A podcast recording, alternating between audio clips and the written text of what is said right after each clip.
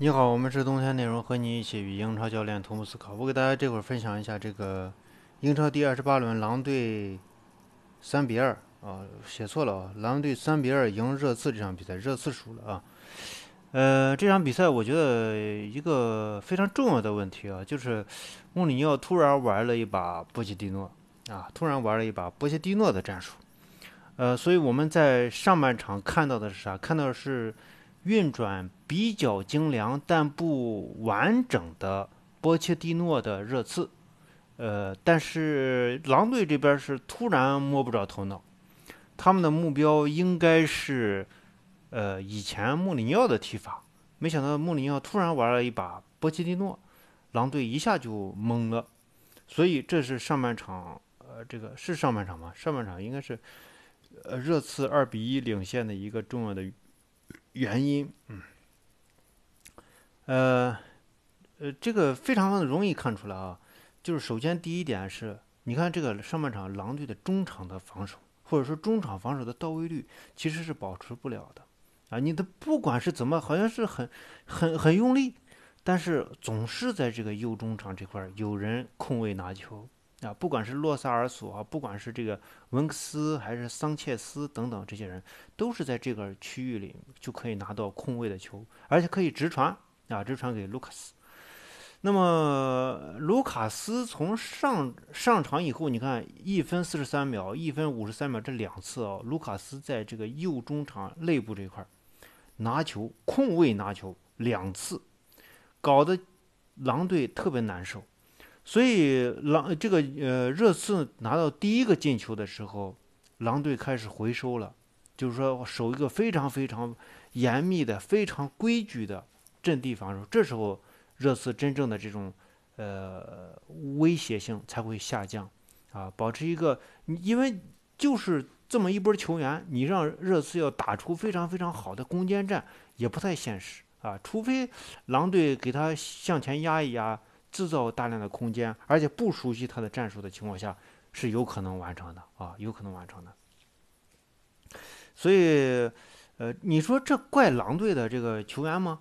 球员能力问题吗？呃，球员能力我觉得是有问题。呃，有啥问题呢？就是他的问题在于，呃，如果你遇到一个陌生的。陌生的战术，一个熟悉的队友，一个对手，可是陌生的战术，你要去适应这呢这样的这个整体战术上的变化的话，呃，其实这是要求球员要有一定的能力啊，阅读比赛的能力和这个这个变化的能力。但是这个狼队显然不具备这样的身价啊，这身价就可以说明他不具备这样的。那么下半场明显一变，上来那个塞斯那个那个小伙，直接一一嘴锤。直接就干到这个卢卡斯身上，直接呼，裁判一吹，呃，这个啥犯规了啊？这一下基本上就奠定了啥？奠定了这个热刺不再这样踢了。热刺这一把用的这一招，我觉得就是在试验啊，看你有没有针对我，没有针对我接着踢，针对我好，老老实实防守反击。然后现在出现的啥？现在出现的就是这个，你看这个热刺的这个后场这个轮转啊。它最重要的一点就是和这个后腰无法形成这个联系，无法形成联系的时候，你在外围这个轮球权轮转的过程中，主要是靠啥？主要就是靠速度，就是时间差，就是我是主动权嘛，我是进攻球员，我是主动权。但是关键有一点啥？就是人家防守虽然是二次反应，但是他就是一利用身位，例如你你你从右边传过来球，他抢你的时候，他从右边滑过去抢你，这样的话。你这个不可能传回右边，你就往左边抢。但是左边的人也知道你要往左边传，那么这时候人家的防守就会逼抢，就会非常的凶啊，有一定的侵略性，速度加上来以后，你都容易失误。那么其实这种一旦被断抢，它形成一个什么样的这个局势啊？形成了一个二零一五到一六赛季克洛普刚到利物浦时候的那样的局势，就是我把球长传传到你的这个半场，然后我在你半场里面抢你。让你控球，然后我把在半场里面抢你。狼队其实是形成了这样一个局势，但这个局势是怎么来的？我觉得就是说，这个努诺桑托说了，哎，你看他就是踢这个，我告诉你，你把他的出球点给我给我压住，咔，人家一高位，一高位以后，热刺也不知道起高球，有时候当然领导也说了要起高球，但是估计是这个这个压迫太太太那个啥了，太激烈了，导致这个呃一时脑子可能短路了，就没想到，咔被抢下来，被抢下来以后，热刺这时候的这个整整个的这个后卫的体系啊，它不是一个防守型的体系，它要从进攻型的这种站位迅速形成一个防守体系是不可能的啊。那为什么以前这个利物浦扎叔刚来的时候进攻那么凶猛，然后下半场防守那么颓，就是这个原因。然后人家在就地打反击，那当然你就防不住了。尤其是啥？你看这个热刺，这个热刺下半场的这个防守就跟他妈狼队上半场那个防守特别像，呃，就是哪哪都跟不上啊。最重要啥？就是这个防守一定不是二次反应，不是两个节奏。别人拿球，咔传给另外一个人，你先反应，然后啪再往前跑，这肯定是失位的嘛。你先反应，那就是在反应这个过程中，别人球拿到了，你再往跟前跑，别人就准备突你了。所以你这个两个节奏肯定是不行，你至少是一点五个节奏或者一点六个节奏。它是啥呢？就是你传哪块，我大概不。大概差不多，我就知道往哪往哪跑了。我已经移动了，提前移动。你去看马竞怎么防利物浦，提前移动。你啪一出球，我直接就到跟前了，啊，马上两三步、五五六步，马上到跟前儿到跟前以后对你形成压制，不行，你过我的时候推倒，还有推倒的机会。你像热刺这，你看这个文克斯追着那个屁股后面跑。连拉人家的机会都没有，对不对？还有那个那个特劳雷的身体也确实是强壮，怼了一下照样没倒，然后把球还带走了。你说这咋整？你这防卫防守不到位，这这可教练都教不出来。你教练只能告诉你防守要到位，你要判断对方球路在哪，你你能判断出来吗？好像都能判断出来，反正人都没人都在边上，就两三米的距离，那又抓不住人，就是确实他也防了，他也上去了。它也形成干扰了，但是没啥用。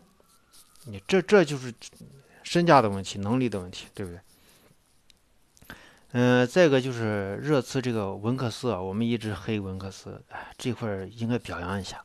这场比赛我们至少能看到文克斯的十五米距离的传球质量是比较高的，但是有一点。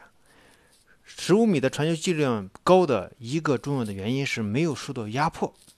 上半场，温克斯的传球非常好，但是没有受到压迫。这个没有受到压迫最重要的这个原因就是，呃，穆里尼奥突然使用了一次波切蒂诺的战术，然后狼队摸不着头脑，不知道该防谁，然后就各种漏人，然后把温克斯给放过了。这时候人家传球确实质量很高，也就是说静态状态下传球没问题。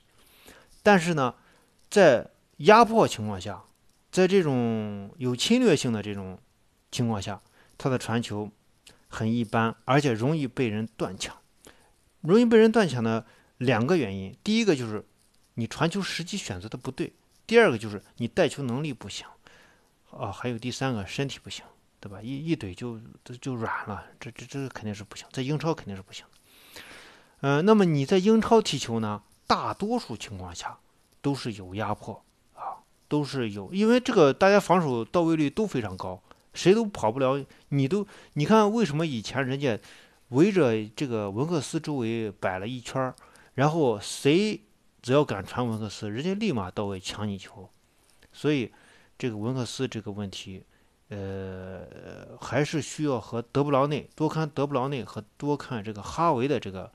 呃，怎么出球，怎么拿球？这这个他这个出球过程中啊，就是传球过程中，虽然质量很高，但是跟德布劳内、哈维还有差距。差距在哪呢？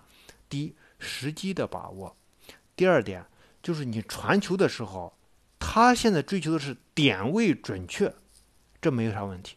但是你还要追求下一个阶段，要考虑这个这个同伴的这个身位，就是身位就是对方一拿球，咔。马上进攻，咱不能是对方，呃，接球以后先停一下球，再发动进攻，这时候防守队员就上来了，所以对进攻的这种，呃，锐利程度是有下降的啊。这个就是我们今天的这个热刺的这个赛后，我们是冬天内容和你一起英超教练同步思考，欢迎大家到西安帕帕亚意大利西餐厅南门店吃饭，谢谢大家。